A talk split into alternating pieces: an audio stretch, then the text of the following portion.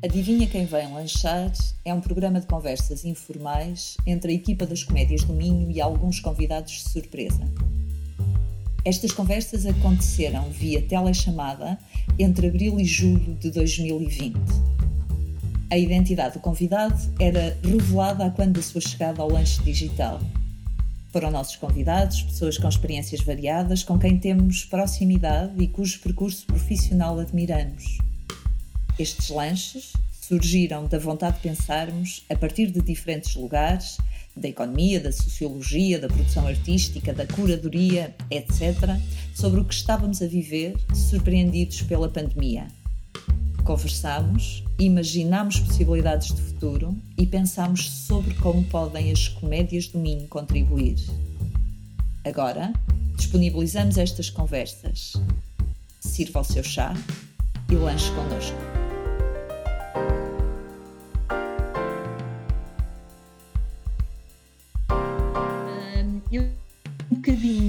Aquilo que tinha proposto. Aliás, nós temos duas questões assim centrais, duas questões, três, que são três pilares que são transversais a todos os convidados e depois há perguntas específicas ou propostas específicas que eu vou fazendo em função da, especi da especificidade da, do percurso de cada um. As questões que são transversais são pensarmos aqui um bocadinho juntos hoje sobre estes dias que estamos a viver, mas não deixar também, com toda a imprevisibilidade, não deixar de imaginar o futuro. E aqui nesta imaginação do futuro, muito uh, pensar também, não só, uh, porque eu acho que uma coisa e outra estão ligadas, uh, pensar também as próprias comédias. E o que é que, tendo em conta também aquilo que tu sabes do, deste projeto, o que é que as comédias podem, no fundo, que contributo para imaginações, as imaginações do futuro. E depois, obviamente, a tua questão, a tua, a tua área de ação mais específica do trabalho. Então, o que é que vivemos hoje, não é? pensando um bocadinho nisso, não é? Bom, portanto, eu, eu tenho lido muitas coisas, reflexões de grandes pensadores a nível mundial que têm vindo a refletir sobre estas coisas, o Agamben, o Bruno Latour, etc. Coisas que é muito interessante é de pensar não só, primeiro, que o mundo já era muito conectado, isso não mudou, Aliás, diz-se que é por isso que este vírus tem esta propagação, é uma coisa quase técnica, não é? E, portanto, há muitas realidades, por exemplo, a minha realidade do ponto de vista profissional, eu acho que a única coisa que excepcionalmente mudou foi que, em vez de passar a ter aulas presenciais, passei a ter aulas online. Uh, do, do ponto de vista das atividades que eu fazia, eu, eu, eu, eu, tenho muitas atividades na área da investigação, reuniões também, do ponto de vista da, do trabalho, etc, etc, mas isso não mudou de uma forma muito substancial.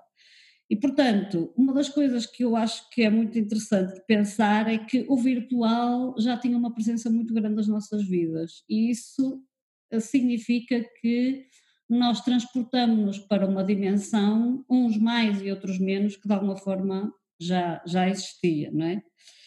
E os textos que tenho vindo a ler, que são muito interessantes, aquilo que chamam a atenção, fazendo a ponto com a questão do futuro, é se quando isto acabar, que não é já, não é? se calhar é só daqui a um ano, se for, não se sabe, não sabem, já, já conhecem isto tudo, se nós vamos continuar a pensar e a agir da mesma forma que agíamos antes disto. Ou seja, será que isto foi uma oportunidade para pensar ou se não foi? E por outro lado, relacionado com aquilo que eu acabei de referir, uma das coisas que me assalta sempre, eu outro dia até comentei isso com a Magda, é que na realidade a, a, o volume de trabalho é tanto, de eu falo por mim, é?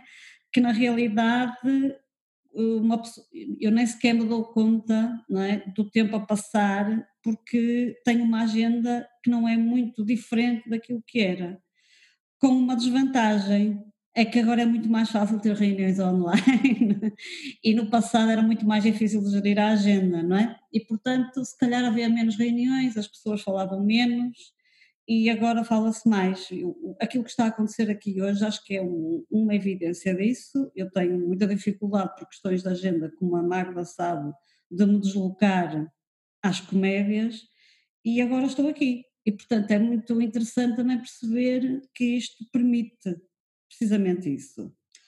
Agora, a questão da pandemia, como um dos autores que há pouco referi, que é o David Harvey, que é um, um, um gigante da economia política, eh, a pandemia, aquilo que tem é que não é igual para todos. Portanto, do ponto de vista da economia e do trabalho, uma das coisas que me parece muito importante ter presente é que uh, nós não somos todos iguais face à pandemia. Para mim é muito fácil gerir a minha agenda, como estava a dizer, não foi assim tão difícil, nem é. A articulação com os alunos só dá mais trabalho, não é? Porque, porque é preciso ter reuniões individuais, etc, etc. Mas, mas não é igual para todos.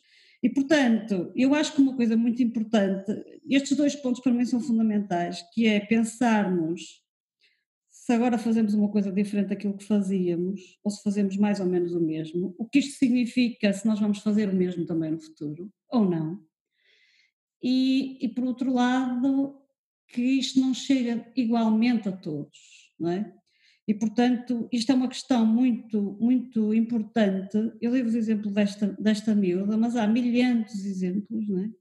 que evidenciam muito bem de que a é tão estratificadora como foi no passado, do ponto de vista do género, dos rendimentos, da pertença de classe, uh, do trabalho, portanto, estratifica e reproduz as desigualdades tal como reproduzia. Uh, por exemplo, outra coisa muito interessante que agora se começou a evidenciar é que as pessoas menos escolarizadas têm muito mais vergonha de fazer o teste para perceberem se são positivas, têm o vírus ou não, do que as pessoas mais escolarizadas que estão ansiosas todas por saber. Quando a ciência, aquilo que tem dito é que mesmo que uma pessoa seja positivo ou seja negativo, isso não significa, isso significa, ou seja, há muitas coisas que, as, que eles ainda não sabem o que é que significa, se, tem, se é imune, se não é imune, portanto há todo um conjunto de discussões sobre isto. Portanto, a pandemia é reprodutora também ela das desigualdades sociais já existentes, não é? E que não são, nós não podemos reduzir isto às desigualdades económicas, são desigualdades do ponto de vista de classe, do ponto de vista da escolaridade, do ponto de vista do que é que se faz, do ponto de vista do acesso a recursos que não passam só pelos recursos tecnológicos, não é? passam também por estes, por estes recursos de escolaridade, etc, etc.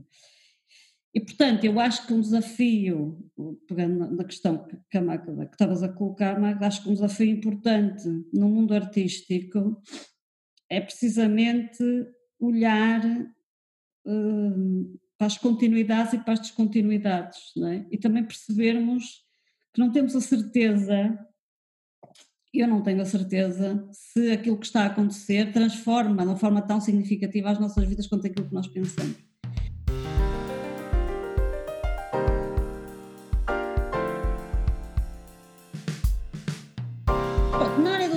Acho que há, há, há neste, o que me tem assaltado são duas questões muito importantes. Uma é a área relacionada com a questão da economia, que é a questão das desigualdades dos rendimentos, não é? Como, como sabemos todos, isto é muito conhecido, mais pessoas muito ricas e cada vez mais pessoas muito pobres, e há uma franja no meio, provavelmente somos todos nós que aqui estamos, que vive no limite. No limite quero dizer, tem algum conforto, mas Pronto. Tem, é, é, isso que tem, não é? E uh, uh, é muito interessante quando hoje, como vocês sabem, o, como têm acompanhado, o vírus e a pandemia tornou-se um monotema na comunicação social, infelizmente, não é? E este monotema tem uma dimensão muito que é subtilmente trabalhada e que é muito interessante evidenciar isso quando se olha para a comunicação social, que é a crise económica. Já sabemos que vamos ter crise económica que vamos ter austeridade, mas não é por falta de dinheiro. Ou seja, a elevadíssima concentração de riqueza que existe nas sociedades ocidentais, e não só nas sociedades ocidentais, mas naquelas, pelo menos nestas que nós vivemos, as outras, outras têm realidades bastante diferenciadas. No, o, que isto, o que isto permite evidenciar é que quem tem elevadas fontes de rendimento ou fontes de rendimento elevado, não vai prescindir disso. E isto é uma coisa que dá que pensar. Ou seja, os sistemas capitalistas, tal como nós os conhecemos, vão sofrer transformações, mas não vão deixar de se orientar pelos, seus princípios. Como vocês sabem, tem, tem sido profusamente trabalhado, fala-se na crise dos anos 30, fala-se na crise que tem 12 ou 13 anos, não é? e agora vai-se falar nesta. Portanto, uma das questões fundamentais que eu, que eu penso que é mesmo, mesmo muito relevante é que, do ponto de vista ideológico, as economias não querem prescindir desta diferença do ponto de vista da distribuição da riqueza. E, portanto, nós continuaremos a ter pessoas com elevadíssimo, um, um volume de rendimento elevadíssimo, do qual não querem prescindir. E isto dá que pensar, ou seja, isto pode ser um, um elemento fundamental para a manutenção da crise, não é? Ou seja, de pessoas com muito escassos recursos e outras pessoas com elevadíssimos recursos. E isto, isto, como vocês sabem, abrange e afeta de uma forma muito, ou afetará, parece muito notória, a classe artística, não é? que são pessoas que neste momento já vivem em situações, muitas delas, não só os artistas, mas os técnicos de luz, de som, etc., em situações de intermitência, não é? Há é toda esta discussão em torno do estatuto dos intermitentes das artes e do espetáculo, como vocês sabem, que já existe noutros países, como é o caso francês, que é bastante evidente e que foi uma luta muito grande, e que em Portugal se está a fazer, e que nós, nós não podemos nos podemos deixar levar sob o argumento desta coisa da crise de deixar de ter estas lutas em cima da mesa, não é? E portanto, eu penso que uh, há um, um risco muito grande na classe das pessoas que trabalham nas artes e da cultura de atingir níveis de uh, baixos rendimentos e de grande instabilidade económica, que, que, que no fundo acabam por ficar um bocadinho uh, apagados ou secundarizados face a este discurso hegemónico e ideológico da crise económica e de, portanto, toda esta coisa que, que, nos que aparece no nosso ouvido agora permanentemente. E outra coisa que é muito interessante também, que eu gostava também de chamar a atenção, por causa desta vez do virtual, é que o teletrabalho, que é uma coisa que já existe, não é? E como eu vos disse, eu trabalho muito em teletrabalho, pode-se transformar para o tecido económico numa, numa forma de trabalhar muito lucrativa. E eu acho que isto é uma questão que, mais uma vez, está a, está a ser. Tipo, a ver se não se fala muito nisto. A ver se não se fala muito nisto. Mas que é muito evidente que quem trabalha em teletrabalho, como eu, não é? Não há horas, não é? Não há trabalho e não trabalho, esta diferença, não é? é muito difícil de estabelecer, não é? E eu ainda assim, como há pouco vos disse, tenho um contexto privilegiado, porque moro num paraíso, mas, mas, mas há muita gente que não mora, não é? E, portanto, a questão do teletrabalho é vista por muita, foi vista por muita gente por ser num período crítico do ponto de vista da saúde pública como um privilégio, mas, e portanto todos os que não têm teletrabalho não são privilegiados, mas eh, no futuro o que pode acontecer é que as estruturas empresariais e, não, e o Estado também, obviamente, poderão encontrar no teletrabalho uma via de, obviamente, rentabilizar ainda mais o trabalho. E isso não tem contrapartidas, não tem mais férias, não tem mais horas de descanso, não tem mais estas coisas todas. E eu acho que este tema, a questão do teletrabalho, é um excelente tema para um trabalho artístico, porque cruza muitíssimo bem com esta coisa do virtual, do sempre online, do sempre disponível. E eu contra mim falo, por exemplo, em relação meus alunos, não é? Mas que uh, pode-se rapidamente o tecido económico e o Estado se vai a perceber de que há muitas vantagens no teletrabalho e vão potenciá-las certamente. E isso é pode ser um problema para os direitos sociais das pessoas que trabalham.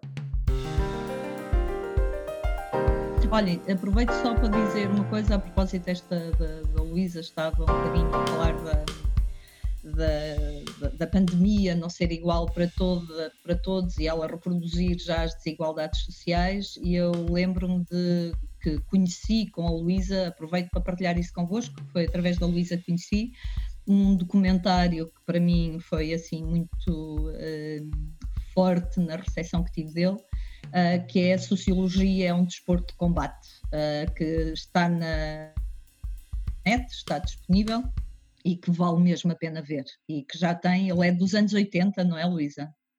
a partir foi feito por um realizador brasileiro Sim. que acompanha um dos maiores pensadores do século XX sempre para mim que é o Pierre Bourdieu que é um sociólogo francês e que eh, faleceu nos anos 90 e, esse, e, e, e uma das o Bourdieu trabalhou muitas áreas da sociologia, muitas, mas tem um mérito que muito poucos cientistas têm, que é não houve nenhuma área que ele não tivesse trabalhado que não tivesse aquilo que nós chamamos na gíria da ciência evidência empírica, ou seja, provou tudo aquilo que disse, que eu acho que é uma coisa muito meritória e que, e que nem sempre é tão, parece evidente na ciência, mas não é. E há muita gente que tece considerações de muitas espécies sem qualquer tipo de evidência empírica. E esse, esse documentário que faz é acompanhar o Bourdieu no seu percurso durante um período limitado de tempo, mas que, como ele abordou muitas problemáticas, não é? a dominação masculina, por exemplo, é um tema interessantíssimo. A questão de todos os trabalhos que ele fez na Argélia, porque ele foi para lá cumprir, cumprir serviço militar nos anos 60, e uma das primeiras coisas que fez, obviamente, foi estudar e denunciar a colonização francesa feita na Argélia. Bom, muitos, muitos, muitos, muitos trabalhos. Na área das artes, a distinção, que é a obra gigantesca do Bourdieu, aquilo que ele estuda é a estratificação social do consumo cultural, que é uma obra notável, muito difícil, mas é notável, está traduzida para português pelas edições 70. Mas, resumidamente, é um bocado isso. O que é que ele faz? Ele faz uma, uma, uma análise quantitativa, multivariada, super complexa da estrutura de classes sociais da sociedade francesa e depois em modelos muito, muito elaborados. Eu, quando era estudante, obviamente, como vocês podem imaginar, li aquilo, não percebia patavina, não é? Só vim a perceber muito mais tarde, que é uma coisa muito, muito, mesmo muito complexa. Mas depois o que ele faz é ele vai introduzindo variáveis do género de número de entradas no museu, quem é que toca algum instrumento, quem é que já assistiu uma peça de teatro, portanto ele no fundo vai cruzando isso com as pertenças de classe. Se eu falar chinês, vocês digam-me, se faz favor, não é? Ah. Ou seja, em função, portanto, o, aquilo que nós chamamos na sociologia das classes sociais, o lugar de classe, é determinado, acima de tudo, pelo nosso nível de rendimentos, por aquilo que fazemos, pela nossa profissão e pelo nosso nível de escolaridade.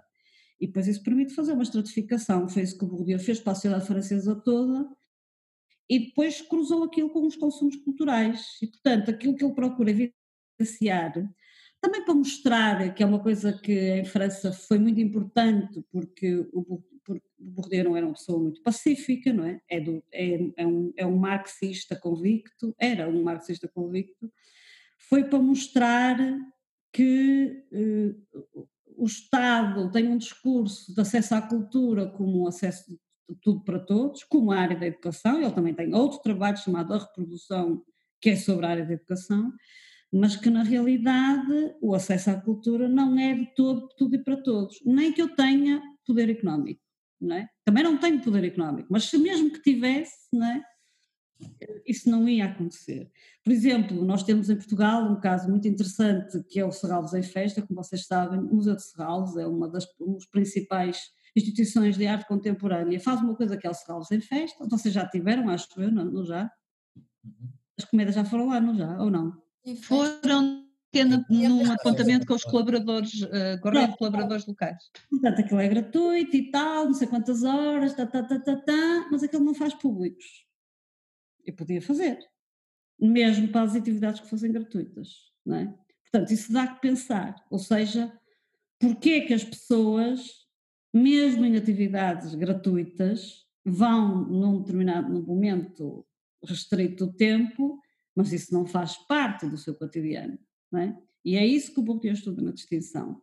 E, e, porque, como vocês podem imaginar, é preciso ter códigos de leitura da realidade, é preciso ter uh, capacidade discursiva, é preciso ter uh, um determinado nível de escolaridade para compreender determinados códigos que o mundo das artes e da cultura utiliza, e, uh, e sem isso não, há, não consomem, não é? Pronto. Portanto, aquilo que o Bourdieu faz na distinção é mostrar isso de uma forma muito evidente, com uma abordagem quantitativa.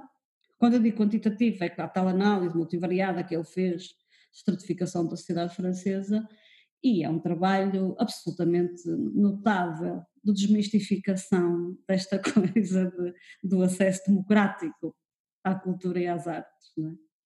E vocês, no contexto que estão, sentem isso certamente muitíssimo e conhecem quando, quando se compara isso com aquilo que se passa, por exemplo, em Lisboa, não é? Eu quando fui de Porto para Lisboa notei isso logo, não é? É que em Lisboa, mesmo no mundo das artes, há muita gente que não faz a mais pequena ideia, nem se interessa por aquilo que se passa fora da cidade de Lisboa. E isso é uma evidência muito clara desta, deste, desta estratificação, não é? que também se faz estratificação por, pelo território, não é? obviamente.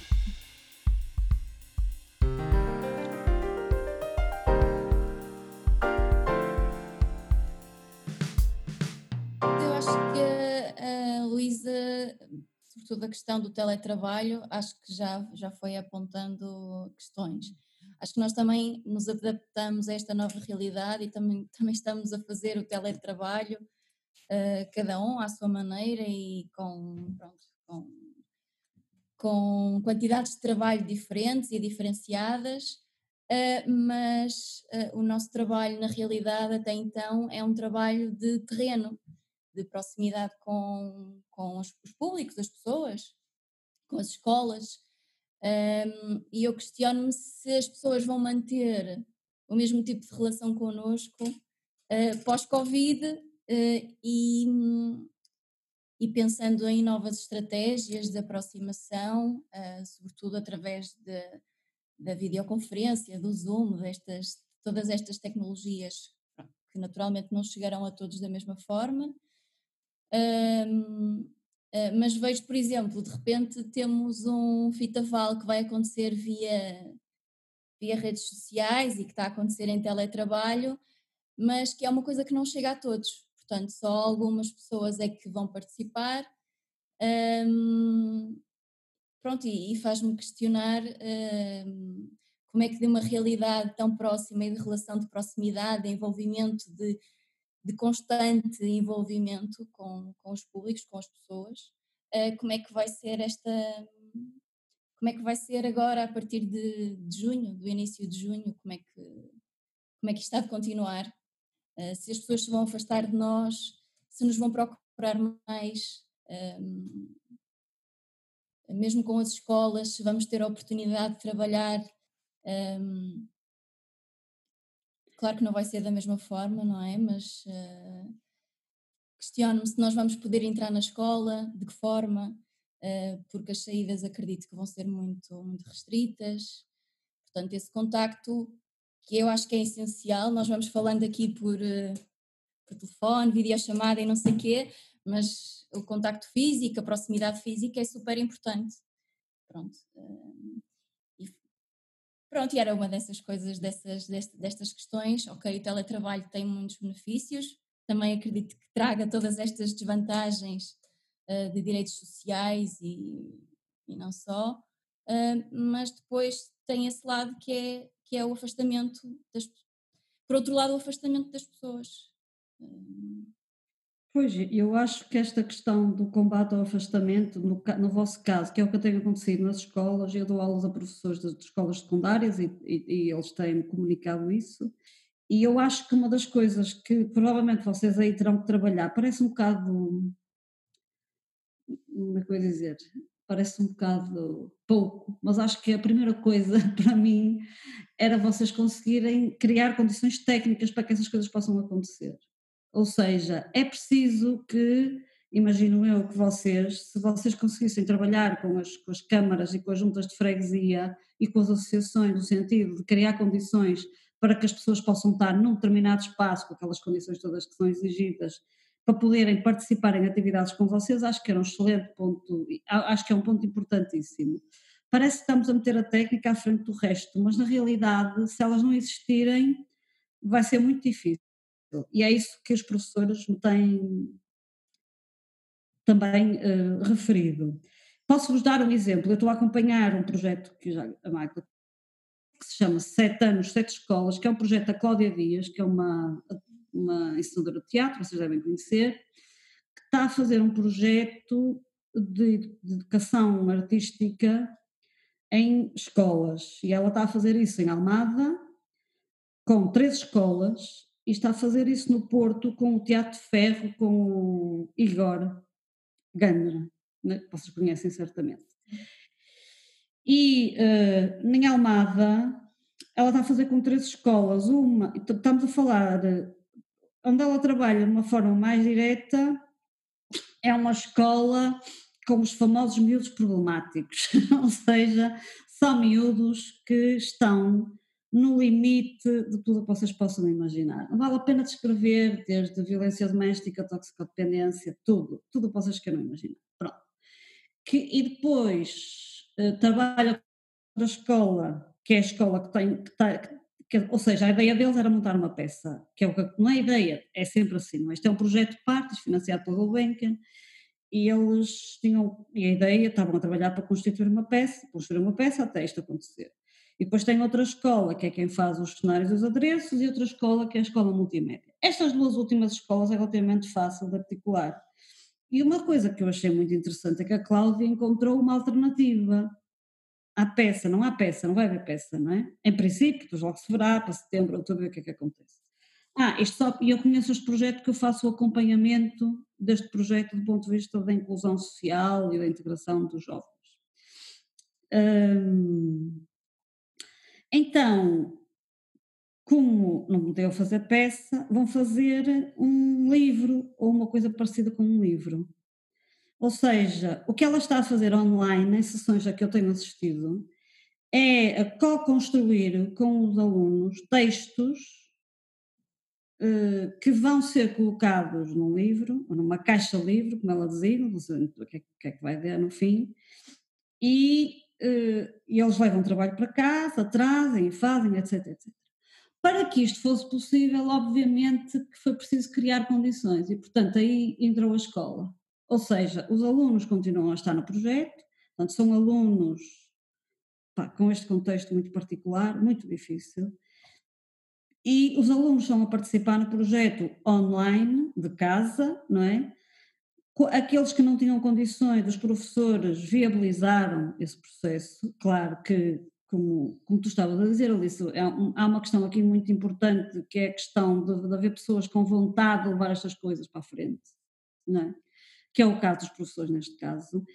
E na realidade aquilo está a fazer-se. E uh, outro dia a conversar com a Cláudia, ela dizia-me: epá, eu comecei muito entusiasmada com isto, já estou a ficar um bocado farta, que é o, que é o meu caso, uma pessoa pensa ficar farta da tecnologia na realidade, mas com condições técnicas e com pessoas com vontade de fazer, eu acho que é possível tentar reatar a proximidade que tu estavas a referir, que é uma coisa muito preocupante, não é? Para conseguir combater o isolamento a que públicos, como é o caso destes, destes alunos, não é? E outros públicos que vocês conhecerão, as pessoas mais idosas de quem se fala muito, não é?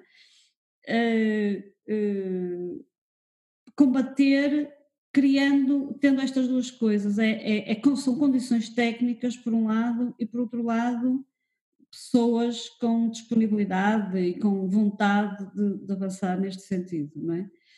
Portanto, eu acho que é bom não esperar pelas reações das pessoas, Alice, parece-me, não é? Eu Sim. acho que é bom que nós tenhamos uma ativa, não queria utilizar esta, esta, esta, esta palavra da moda, mas pronto, no fundo que as estruturas procurem aproximar-se dos públicos a partir, atendendo às especificidades, mas como eu disse, criando condições técnicas e logísticas para que isso seja possível. Porque não, não podemos ficar à espera que sejam as pessoas a fazer, porque isso é muito difícil de acontecer. Para determinados públicos, como vocês sabem, não é?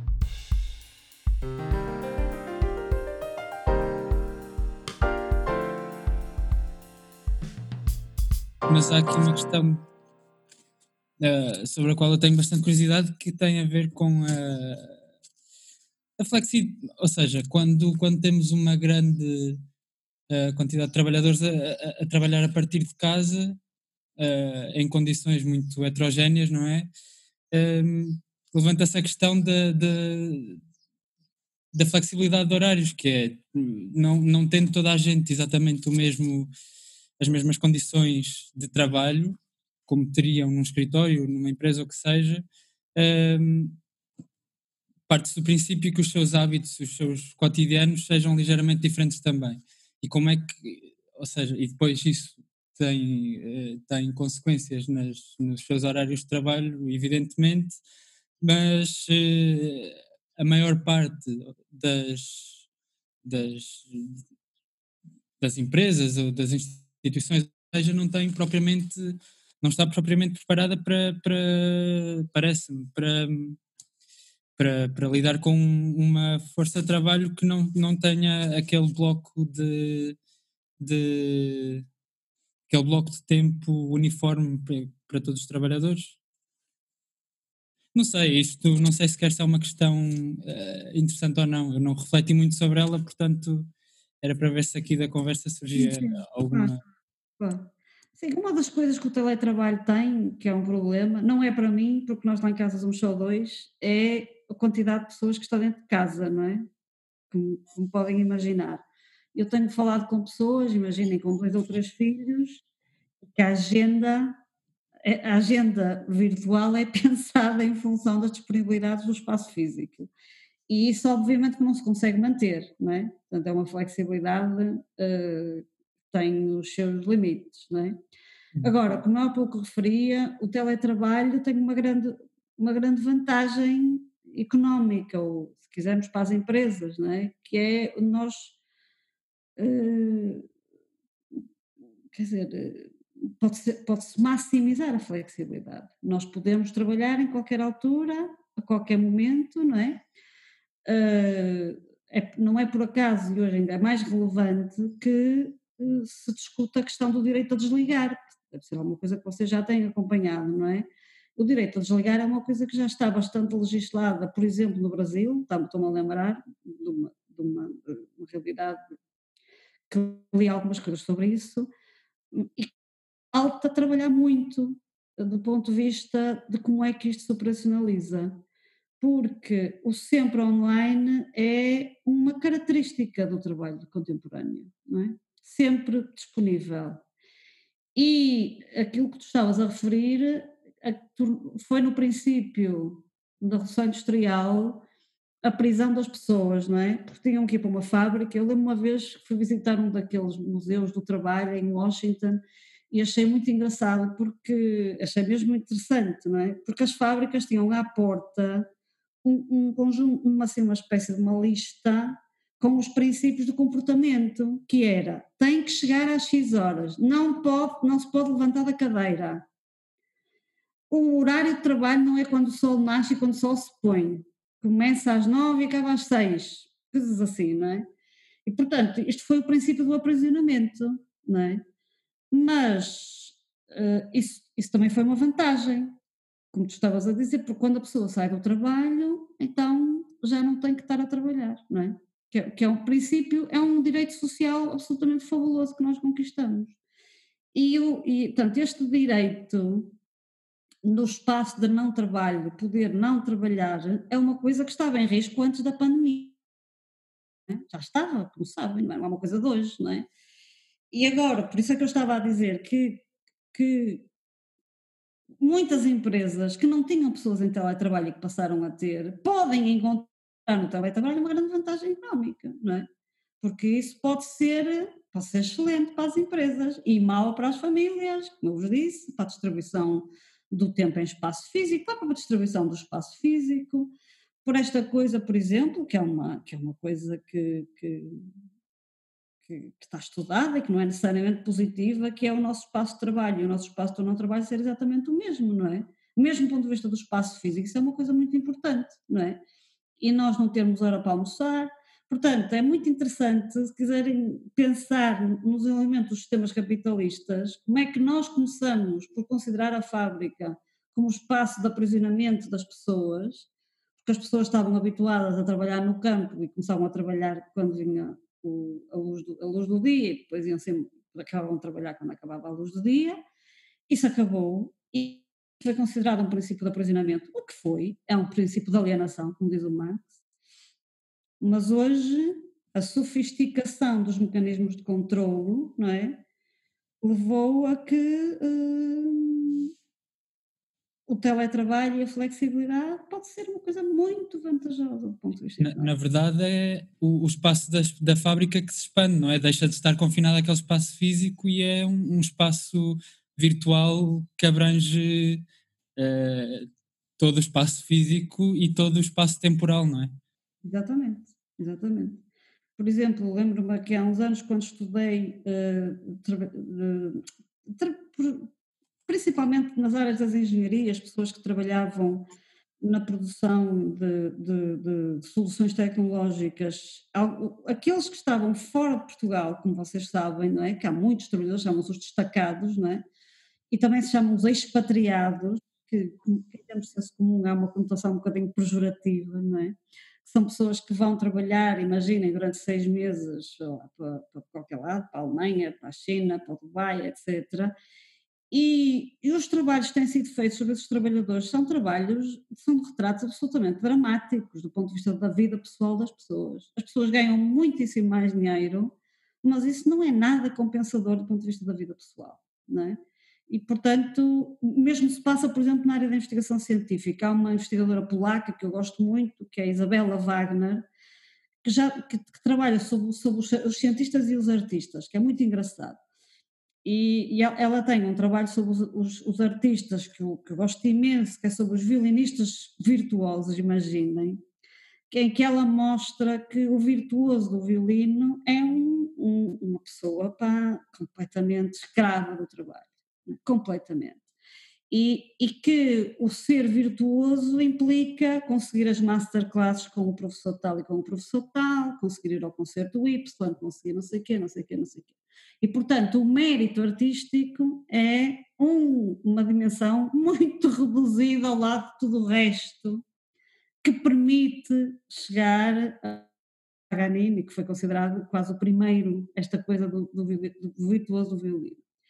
E depois ela, a par, estudou os cientistas, os cientistas uh, que, vão, normalmente, pessoas brilhantes, cientificamente brilhantes, e que vão durante anos e anos e anos para determinadas universidades nos Estados Unidos, ou na Índia, ou em, no Reino Unido, etc.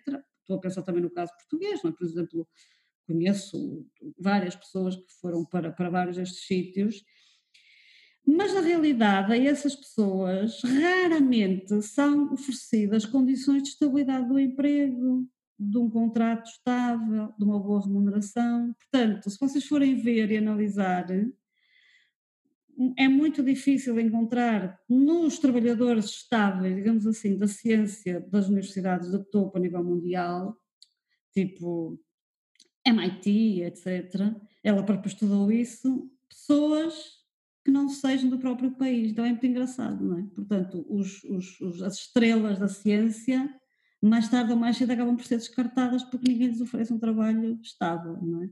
E, portanto, isto só para dizer que uh, esta coisa da, da, da, estabilidade do emprego, etc, etc, é uma coisa muito, cada vez mais discutida. Quando nós pensamos que pessoas intelectualmente ou artisticamente brilhantes terão a par excelentes condições económicas e de vivência social, na realidade isso não acontece, não é? Trabalho muito mais escravizado que aquilo que nós possamos imaginar. É? Eu, eu acho que me perdi no, no raciocínio que, que tu estavas a ter, João. Não, mas eh, lá está, é, é, o que eu estava a dizer. É, era mais uma espécie de provocação para, para vermos onde é que a coisa ia, ia dar. Mas agora também estava a pensar, uh, quando, quando falaste desta questão dos artistas e dos cientistas, que há aqui um paralelo que pode ou não ser interessante entre, entre o teletrabalho e, e, o trabalho que já existe. Há uma carrada de anos que não tem nada a ver com estes meios técnicos, mas que é o trabalho mais de, de criação, ou seja, esta, esta ideia de ter de ir pensar para casa, de, de conviver com os projetos para conseguir, uh, ou seja, o, a quando a criatividade é necessária a um certo trabalho, estas fronteiras também se diluem todas automaticamente, não é? Isso no, no caso das comédias de Minha em particular, é uh, uma realidade. E, não sei, achei o, o, paralelo interessante, não sei o que é que se pode tirar daí, mas uh, lá está. O trabalho artístico levanta várias questões que eu acho que, no, no que tu estás a dizer, uma das coisas interessantes é essa, que é, hoje em dia, uh, o trabalho criativo tem um limite temporal muito curto. Não sei se é o que se passa com vocês, mas eu conheço várias pessoas amigas que dizem, pá, eu não tenho tempo, não é? Não tenho tempo para poder pensar o projeto que quero fazer. Outra coisa que acontece que eu acho também muito interessante é uh, trabalho por projeto. Foi uma, eu fiz agora uma candidatura de um projeto de investigação à Fundação para a Ciência e Tecnologia, do Ministério da Ciência, e chama-se a projetificação do trabalho. E um dos setores da atividade que eu, que eu escolhi para analisar é precisamente o setor artístico. E o trabalho por projeto, vocês todos como vocês, vocês trabalham por projeto, os artistas trabalham por projeto em geral, mas hoje tem constrangimentos, tem constrangimentos económicos, quer dizer, já tinha, mas agora são cada vez mais apertados, e tem uma coisa muito interessante que é o constrangimento da agenda, não é? Não sei se vocês sentem isso, mas uma coisa que é muito interessante é pensar na ciência passa exatamente o mesmo, e por isso é que o paralelismo é interessante, que é as agendas de financiamento determinam a nossa criatividade, não é? Que é o que o João estava a dizer. Ou seja, eu vou para casa pensar no trabalho que quero fazer, mas se eu não tiver uma estrutura relativamente estabilizada e quiser concorrer a um financiamento, tenho que ver o que é que está a dar, não é? Assim, de uma forma muito corriqueira. E, portanto, as agendas, que são as agendas ideológicas, que seguem uma normatividade, como sabemos, as agendas têm imposições discursivas, imposições temáticas. E tem outra coisa muito interessante que é que vocês vivem seguramente, na, na ciência também se passa o mesmo, que é esta coisa da participação, não é? Portanto, temos todos que fazer muitos projetos onde participe muita gente e onde haja muitas pessoas que não sejam, que sejam não atores, no, no caso do teatro, ou trabalhar com populações, etc, etc. Portanto, a imposição da agenda aos, aos, aos artistas e aos cientistas é igual, é uma, uma imposição uh, muito importante, não é? Portanto, não é só porque não se tem tempo ou porque o tempo é escasso, mas também porque há uma agenda, não é? Há uma agenda à qual se quer responder. Por exemplo, no mundo das artes e da cultura, a agenda europeia tem, tem sido uma agenda absolutamente determinante. Eu lembro-me, um dos últimos IME, concurso gigantesco de apoio à cultura e às artes, à investigação, era sobre a identidade europeia, porque eu, claro, como a Europa não se consegue fazer entender, não se consegue entender, não é? Não se consegue entender uns com os outros, então vamos fazer uma coisa gigante, vamos dar montes de dinheiro para falar sobre a identidade europeia. E é uma coisa, é discutível, não é? Será que eu quero andar a discutir a identidade europeia? O que é isto, não é? Não, percebe? Portanto, há uma coisa da imposição das agendas que eu acho que é muito, muito importante. E depois, no trabalho artístico, há outra coisa que eu acho que é muito, muito relevante, e vocês são pessoas com funções muito diferentes nas comédias, e isso é muito importante, que é o trabalho artístico não é o trabalho do artista, não é? E, e ele é que tem sempre o protagonismo, não é? Portanto, o trabalho artístico é um trabalho de, eh, de texto, de criação, de uma narrativa, é o trabalho dos atores, é o trabalho das luzes, é o trabalho do som, é o trabalho da produção, é o trabalho da comunicação e, portanto, uh, é muito importante nós termos presente que quando falamos nesta coisa dos intermitentes e quando falamos da questão do trabalho artístico e, da, e dessa questão que tu estavas a colocar sobre o levar o trabalho para casa, etc, etc, não é o criador no seu pedestal que tem esse problema, não é? Todos temos, na realidade. Ou seja, todas as pessoas que têm tarefas e atividades neste domínio têm. E, portanto, também me parece uma coisa muito importante de desmistificar e eu até acho curioso, eu, eu, tenho uma pessoa amiga que fez um trabalho sobre os coletivos artísticos, chamada Joana Marques, e fez uma comparação entre Portugal e o Brasil. E muitas vezes os coletivos artísticos de coletivo não, não têm nada do ponto de vista da liderança, não é? Ou seja, muitas vezes chamamos a um coletivo artístico, mas na realidade aquilo segue as orientações de uma pessoa. Mas, do ponto de vista da concretização do trabalho, aquilo só resulta porque há um conjunto de pessoas que o torna possível. Eu estou a dizer uma banalidade, mas é muito interessante e é bom pensarmos sempre que eh, quando pensamos no trabalho de criação artística temos que pensar em tudo e não pensar só num criador, não é? Se é que se existe, não é? Hum. Alguém que pensa sozinho, não é?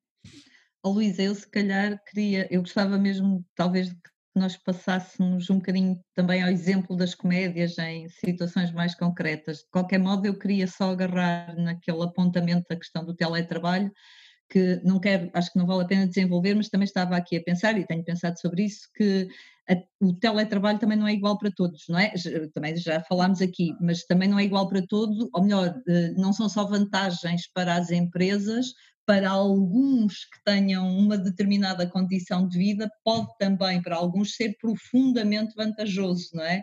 Uh, ou seja, isto voltamos à situação de que a mesma coisa vai provocar desigualdades grandes, não é? Mas que ao mesmo tempo também me dá a sensação que teria aqui um potencial se isto fosse bem aproveitado e, com, e aproveitado com respeito por todos, acho que também tinha uma, um potencial imenso para determinado tipo de situações e até de profissões, até mesmo em termos de tempo livre, imagino eu, não é?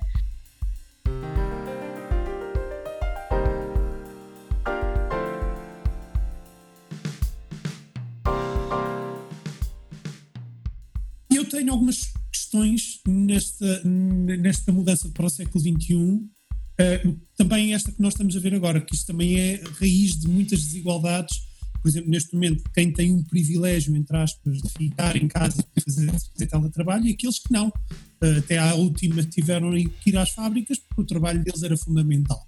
E eu senti isso aqui em Coura, que é tem uma zona industrial, e senti bastante essa discrepância e até essa disrupção na sociedade. Ou seja, havia uma espécie de, de de facção entre aqueles que são obrigados a ir trabalhar e os, os privilegiados que podem ficar em casa a trabalhar. Eu sinto essa, um bocadinho essa ruptura e talvez ainda se vá sentir mais. Ou seja, hum, este paradigma do trabalho poderá estar a mudar, poderá, poder, poderemos estar hum, mais próximos do rendimento básico incondicional uh, ou isso é algo completamente para já impossível e só vai acontecer mesmo quando a revolução tecnológica. Vocês estão a ouvir? Tens uma interferência qualquer, mas ouve-se, Luís. Ok. Pronto ou, ou, isso só vai mesmo poder ser possível quando um, uh, o setor de produção industrial e produção agrícola, os setores em que o trabalho é, é, feito de forma manual, se forem completamente transformados e completamente robotizados, com os transportes, com tudo completamente robotizado, com a inteligência artificial e com a robotização. Portanto, eu estou neste momento a pensar um bocadinho sobre esta questão do rendimento básico uh, incondicional e como é que realmente pode mudar o paradigma de que é esta coisa de um homem uh, vale o valor do seu trabalho físico. Portanto, obviamente, o trabalho que nós fazemos será sempre criativo e o artístico será sempre de forma diferente. Não sei, não é propriamente uma pergunta, mas gostava, sei lá, de te ouvir um bocadinho sobre isto. Pois, eh, eu fiz a minha tese de doutoramento sobre identidades no trabalho, não é? Que é exatamente esse tema, não é? Que o Luís estava a referir, não é? Eu chamava, também ao valor intrínseco do trabalho, aquilo que, que eu chamo os mecanismos de identificação, com o que é que nós nos identificamos no nosso trabalho, não é? que é uma abordagem muito importante quando falamos no trabalho. Há milhentas teses sobre o futuro do trabalho, não é? E, portanto, é toda, uma, é toda uma panóplia de questões muito grande que se coloca do ponto de vista de como é que nós perspectivamos o futuro do trabalho, não é? E eu acho que uma das coisas muito importantes do futuro do trabalho é esta, esta a questão da tecnologia vai ter uma influência e tem uma influência muito importante.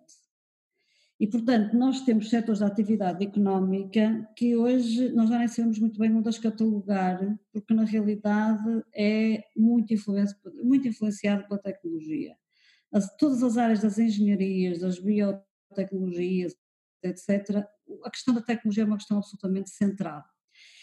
E voltando há pouco, se calhar foi quando tu não estavas, estava a falar do trabalho, o estudo do trabalho dos cientistas. Há um, um, um filósofo da ciência que eu gosto muito e que hoje é uma pessoa muito mediática, chama-se Bruno Latour, e que, que fez um livro chamado Ciência em Ação, há muitos anos. E esse livro é ele acompanhar o trabalho dos cientistas. E uma das coisas muito engraçadas é que ele relativiza o absolutismo da verdade científica e diz assim: ah, pois, aquele, por exemplo, agora pegamos, pegamos no Covid, não é?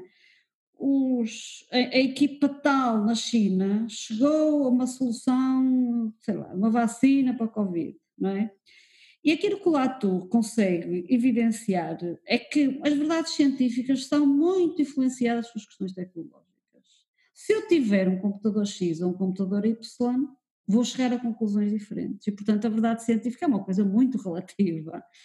E ele, ele tem, ele, ele, depois em trabalhos posteriores, uma das coisas muito engraçadas que mostra, e há outro, um antropólogo americano, também muito, muito interessante, que é, quando se descobriu a, a completa do DNA, quando se disse que se descobriu, estava longe de se ter descoberto estamos todos que já tínhamos chegado a essa verdade científica pura e dura. Mas havia um conjunto de constrangimentos tecnológicos que o impediam, não é? Pronto. Isto só para dizer que eu acho que a tecnologia vai influenciar muito o trabalho. Mas os paradoxos das, dos, das sociedades capitalistas contemporâneas, como sabemos, uma das coisas que tem é que interiorizou as desigualdades também desse ponto de vista. Por exemplo, há estudos já feitos na Alemanha, como vocês sabem, é tido como uma, um país riquíssimo e é, poderosíssimo na, Europa, também é. Tem uh, setores de atividade económica com um elevado volume de valor acrescentado do ponto de vista do conhecimento, que é excelente, mas tem, por exemplo, três ou quatro grandes armazéns da Amazon, que estão localizados na Alemanha, e onde trabalham os imigrantes com condições absolutamente desgraçadas de trabalho. Portanto, uma das coisas que aconteceu com as transformações dos sistemas capitalistas nas últimas décadas foi que as sociedades ditas centrais dos sistemas capitalistas, como a Alemanha, a França, a Suécia, etc., interiorizaram, interiorizaram desigualdades. E, portanto, nós temos países que nós nem sonhamos, que achamos que são todos de ponta e que são muito avançados tecnologicamente, e eles têm dentro do seu próprio país realidades completamente distintas. Do trabalho escravo, que agora diz trabalho análogo ao trabalho escravo, não se diz trabalho escravo, trabalho não pago, etc, etc. Portanto, o futuro do trabalho tem uma grande influência da tecnologia, mas não quer dizer que vá substituir o trabalho humano, não é? Porque, como, se, como eu acabei de, referir, o caso da Amazon, dos armazéns da Amazon, há outros, eh, do IKEA, muitos, muitos exemplos, que mostram que o trabalho humano continua a ser absolutamente central. E nas atividades em que, o em que o conhecimento humano é central, mais central ainda. A ciência e as artes são dois exemplos acabadíssimos disso. Não é? Portanto, eu acho que é muito importante ter isso presente. Outra coisa, prende-se com a questão do rendimento do trabalho, para ir ao encontro da questão do Luís sobre rendimento básico incondicional. O rendimento básico incondicional é uma grande discussão, não é? E é muito difícil tomar uma posição em relação a ele tanto mais que nós temos países, particularmente os países do Norte da Europa, que se pautam por um apoio, como eles, como eles próprios intitulam, um, um Estado universalista, o que é que isso significa? Que todas as pessoas devem ter e têm direito a condições equivalentes da saúde, da educação, etc. Não é? E, e, e nesses países o rendimento básico e condicional tem vindo a ser posto de lado, porque na realidade eles não precisam dele. Portanto, uh, é difícil, acho eu, nas condições que nós vivemos hoje, pensar, ainda por cima com a, com a crise que virá, certamente, não porque não haja dinheiro, ainda ao início da minha, da minha conversa, pensar que se adotará o rendimento básico incondicional em muitos países. É? Tenho dúvidas sobre isso. O que poderá acontecer é países em que há um caminho, como a Suécia, por exemplo, em que se caminha para que as pessoas tenham condições de vida satisfatórias em geral, claro, uns com determinados rendimentos, outros com outros, mas que as situações de pobreza, de exclusão são muito reduzidas, e outros países, como é o caso da Alemanha, em que se vão interiorizar, não é? ou internalizar, digamos assim, nesses países, situações muito avançadas do ponto de vista do trabalho, com excelentes condições, etc., com situações absolutamente miseráveis, não é? Nós, na gíria da sociologia do trabalho, chamamos a segmentação do mercado de trabalho, não é? Portanto, o mercado de trabalho é um mercado de trabalho segmentado, com alguns com condições muito privilegiadas e outros com condições miseráveis. E o rendimento básico e condicional dificilmente me parece que vai mudar este estado de coisas. Não, é? não vejo que venha a ter muito, muita adesão ao nível dos países, digamos assim, eh, das sociedades ocidentais. Não, é? não sei muito bem, não sei se me perdi, Luís, não sei.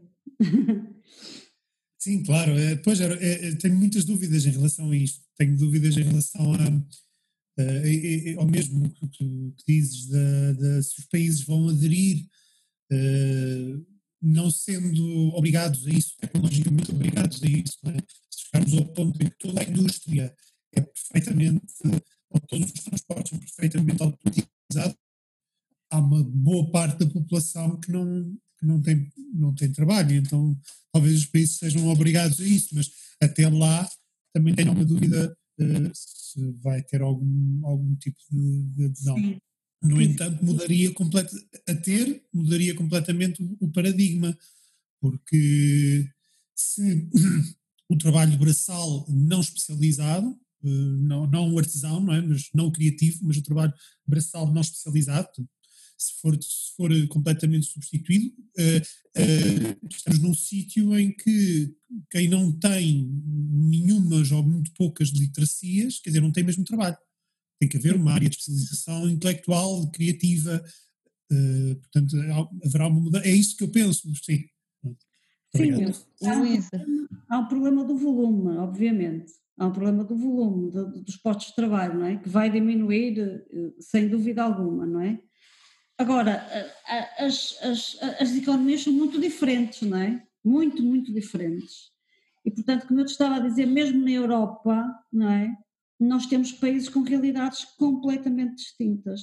Eh, por exemplo, li há, há, há, alguns dias também os trabalhos sobre o que se está a passar em Itália. Não é agora, o que se tem passado nas últimas décadas em Itália. E é um país com gravíssimos problemas de desigualdades, de desemprego, etc e que, e que, por outro lado, não tem um governo com. não há um Estado social forte, muito pelo contrário. Ao que acresce, que é o que nós, nós temos em Portugal em microescala, mas também temos, que é a questão das desigualdades territoriais, que é uma coisa que as comédias vivem certamente, não é? E, portanto, se nós estivermos em Milão ou se estivermos uh, no sul de Itália, estamos a falar de coisas muito diferentes, não é? É como se fossem países dentro de países, não é? Portanto, eu tenho alguma dificuldade, digamos assim, em, em, ter uma resposta muito fechada, porque eu acho que as coisas são muito diferentes de realidade para realidade, não é? E é cada vez mais importante, isso também eu acho que é um desafio interessante do ponto de vista artístico, eh, nós sairmos deste, desta coisa, primeiro saímos de Portugal, depois saímos da Europa, não é?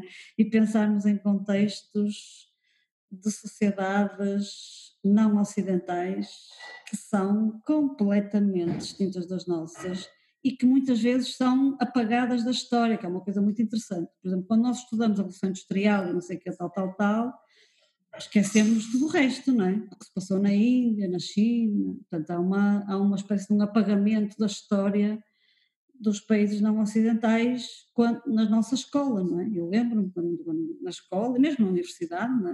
nós nunca estudamos as realidades que não sejam as realidades próximas de nós. Próximas quer dizer a Europa, a Europa, Estados Unidos e pouco mais. A América Latina, África, China, etc., fica apagado dos nossos horizontes. E eu acho que isso é uma questão muito importante. Agora, outra coisa engraçada, eu acho que é muito também interessante, do ponto, engraçada, como quem diz, do ponto de vista do trabalho artístico, é a sua profissionalização, que eu acho muito, muito interessante. É? Ou seja, como na última crise, é? dita crise, 2007-2008, como vocês viveram ou fizeram parte, os artistas tiveram alguns movimentos de reivindicação, não é? do seu, do seu trabalho. Eu até me lembro de ter ido a algumas, algumas coisas nos restauradores em Lisboa, etc. E, e, isso é uma espécie de contradição que se vive entre o trabalho artístico criativo, como há pouco alguém estava a referir, já não me recordo quem, e por outro lado, como os artistas precisam de estabilizar a sua situação, afirmam-se enquanto profissionais. Então há esta uma espécie de um conflito entre o ser profissional artista ou ser um criador artista, não é? Que é uma discussão que, que, que já tem muito, muito tempo, não é? Mas que hoje acho que se tende a, a ser cada vez mais, mais, mais notório, que é então pronto, então se tu és um, um profissional das artes, tens, tens, obrigações, não é? Como todos os outros trabalhadores. Descontos para a segurança social, tens de ter um horário de trabalho, tens que ter isto, tens de ter aquilo, tens de ter aquilo outro. E, e, os artistas muitas vezes resistem a esta coisa, não é? a esta formatação, digamos assim. E, portanto, não são só os artistas que levam o trabalho para casa, há muita gente que leva o trabalho para casa. E, e é, muito, é muito interessante perceber no mundo da, da, dos, dos, valores intrínsecos do trabalho, como o Luís estava a referir, que é, como é que os artistas posicionam desse ponto de vista, do seu trabalho, do rendimento, terem um trabalho estável, o que é que, o que, é que fica à frente e atrás, não é? É muito interessante pensar sobre isso. Oh, Luísa, hum, não sei se consegues ouvir-me? Sim, sim. sim? Pronto, eu acho que nós se calhar íamos fechar este nosso lanche, eh, para não te sobrecarregar também demais, mas eu não sei se era possível fazer um, um, último pequeno exercício que era pensar especificamente um bocadinho as comédias. Como é que um projeto como as comédias, que tu vais conhecendo também, como é que, que contributo mais, olha, para roubar a expressão ao José, ao José Reis, como é que nós podíamos contribuir uh, para a espessura do território, ou seja, que que outro tipo de contributo ou contributo mais eficaz e mais forte poderia um projeto destes para o território? Eu acho que há duas coisas importantíssimas que projetos como as comédias têm. Eh, as comédias, especificamente, como outros projetos com características idênticas. Um é chegar a toda a gente, não é? não de uma forma igual, mas chegar, não é? Isto é há, pouco estava a dizer, uh, foi a Alice, acho que estava a colocar a questão, como chegar às pessoas, eu acho que chegar às pessoas é uma questão absolutamente fulcral e pode-se chegar por via da comunicação e por via técnica, não é? Também, e depois por via de conteúdo, agora já vou ao conteúdo, portanto, para mim a primeira questão é essa, e isso é um contributo fundamental para combater uma coisa que é muito cara aos José Reis, que é a questão das desigualdades territoriais, não é? Portanto, uh, uh, há diferença. Eu, quando vim do Porto para Lisboa, notei uma diferença enorme desse ponto de vista. Há uma diferença muito grande entre Porto, e Lisboa.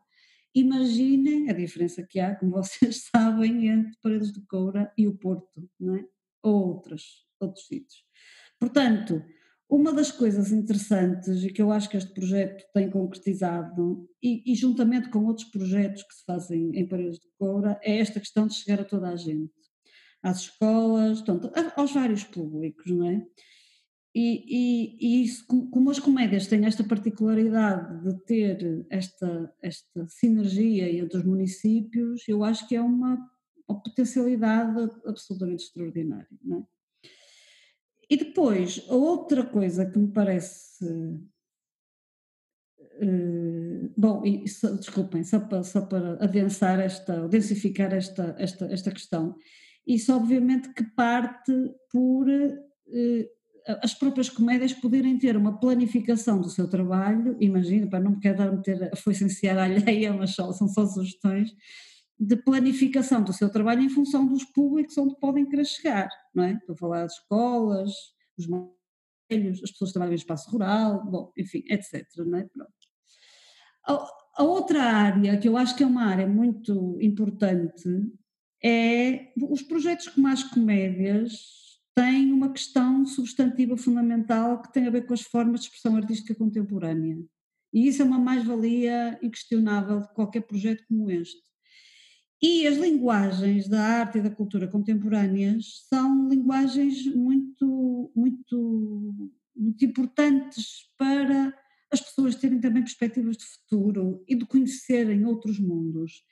É muito fácil tendermos, e também há projetos assim que vocês conhecerão, é muito fácil tendermos a facilitar tipo, é pá, porque as pessoas não vão perceber nada desta, desta peça, não vão perceber nada desta iniciativa, ou os alunos, coitados, não sabem, este tipo de linguagem que eu abomino, não é?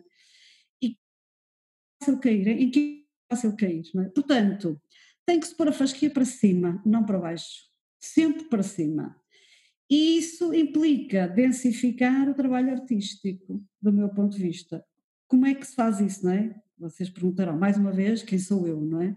Mas eu acho que uma das coisas importantes é ver, não é? foi como aconteceu a mim, eu, eu fui vendo, vendo, vendo, vendo, vendo, vendo, vendo, e hoje há coisas para as quais eu olho e digo assim, eu não gosto disto. Mas eu posso dizer que não gosto, demorou, não é? Porque eu tive que ver muita coisa. Pronto. Portanto, e, isto, e eu, e eu, e, eu, e, é, e é, é mais, eu acho que é mais importante dizer eu não gosto, porque isto é bom, porque, pá, porque isso aí então é um mundo que não tem, não tem fim. E, portanto, o densificar substantivamente o trabalho artístico passa por conhecer e passa por discutir e debater. Eu acho que as comédias, como são uma equipa pequena, têm um campo fundamental para fazer isso, não é? Por exemplo, eu acho que é muito interessante, hum, e é uma coisa que nós na ciência fazemos pouco, mas já fizemos mais, que é haver encontros em que imaginem um de vocês vai falar sobre um tema, não é? Por exemplo, imaginemos que o João vai falar sobre uma prática de comunicação em que, em que tem uma ideia qualquer, não é? Para as comédias. E então isso pode ser discutido coletivamente. Portanto, eu acho que é muito importante densificar e elevar a contemporaneidade, não reproduzir aquilo que é tradicional, convencional, popular, porque eles não percebem, porque eles não sei o quê, porque eles não sei o que mais, pá, nem pensar. Acho que é exatamente o contrário disso tudo. E por outro lado, para isso é preciso conhecer, não é? Portanto, é preciso ir eh, estando a par, ver aquilo que se consegue, não é? E depois, dentro da própria equipa, ouvirem-se uns aos outros. Eu acho que isso que é uma questão, uma equipa pequena tem essa virtude, não é? Tem as questões que há pouco a Joana colocou, mas que tem esta virtude muito importante, que é, se eu ainda por cima, vou pegar outra vez, estou a olhar para o João, estou sempre a pegar com ele, se eu sou da área da comunicação, eu posso explicar, não é? Um plano de comunicação para isto ou para aquilo, ou, por exemplo, o plano de comunicação que acabou de ser posto em prática dizer, expor à equipa, dizer isto está bem ou isto está mal, não é? Eh, ou fizemos isto bem ou fizemos isto mal, por as razões assim assado. Se vocês tiverem condições, que, era uma, que, é uma, que eu acho que é uma coisa muito positiva, de criar estes espaços de debate entre vocês, e que podem ter, por exemplo, até alguma pessoa de fora, não é? Uma, estamos aqui a conversar, não é? Imaginem que vamos discutir a questão da comunicação e que há alguém que pode dar o seu contributo enquanto um ouvinte externo. Por exemplo, eu acho que isso pode ser uma questão fundamental. Portanto, só para responder à questão que a Magda estava a colocar, eu acho que é chegar e, por outro lado, elevar a fasquia, não é? Portanto, levar a, criação artística e cultural contemporâneas uh, às pessoas e não cair no erro de baixar a fasquia ou de fazer coisas porque achamos que as pessoas vão gostar mais porque são mais próximas dos universos delas. Os, as, eh, os jovens nas escolas são um excelente ponto de partida para tentar combater esta, esta questão da reprodução de determinadas práticas culturais. Isto uma, não é? De um lado. Por outro lado, eu acho que vocês eh, pelas pessoas que têm estado a trabalhar com vocês, etc, etc, elas próprias podem servir de, vocês podem quase, de uma forma instrumental, não é? em terceira, se quisermos, trabalhar com essas pessoas e levar a que essas pessoas vão falar com as pessoas do território. Percebem o que eu quero dizer? Trabalhar com elas, não é? Portanto, os artistas que, vão, que vêm de fora e que trabalham com as comédias podem ser um canal fundamental chegar às pessoas, não é? Uhum. E, obviamente, que é preciso, claro, eh, trabalhar com o próprio artista, não é? que as próprias comédias consigam trabalhar com o artista deste, deste ponto de vista. Portanto, eu acho que são dois exemplos, não sei, Joana, se, se, isto, se isto ajuda, que, que, me parece que podem ser vias interessantes, não é? De, de fazer isso. Nós com os artistas e a relação que eles possam ter com as pessoas, isso vai, isso acontece eh, de uma forma mais ou menos intensiva, isso acontece. Relativamente às escolas, também. A, a grande inquietação para mim tem a ver, sobretudo, com a pontualidade com que isso acontece, ou seja, o território é tão extenso que tu, por exemplo, és, podes estar com uma turma um, uma vez e nunca mais voltares a estar. E se nós também sabemos que há experiências que mudam a vida de miúdos, porque tiveram uma experiência, também sabemos que muitas vezes a eficácia dessas, da, a eficácia de, destes encontros muitas vezes dão-se pela frequência e pela regularidade.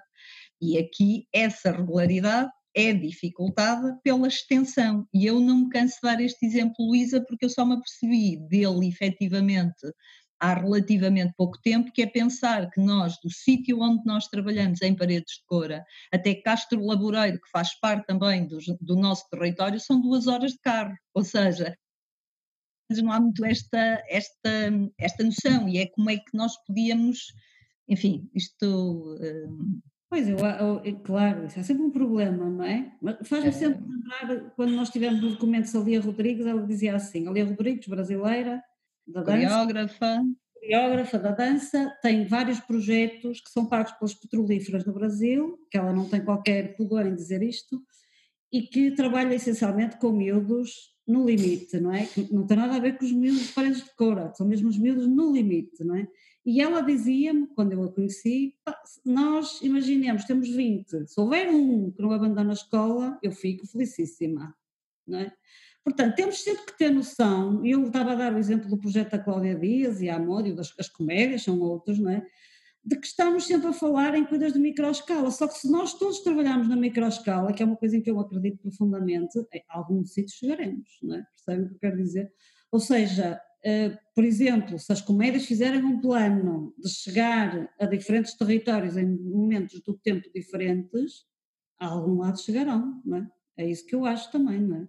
Não podemos ter ilusões de querer fazer uh, coisas mirabolantes com, com equipas de 10 pessoas, não, isso não é, não é impossível, não é?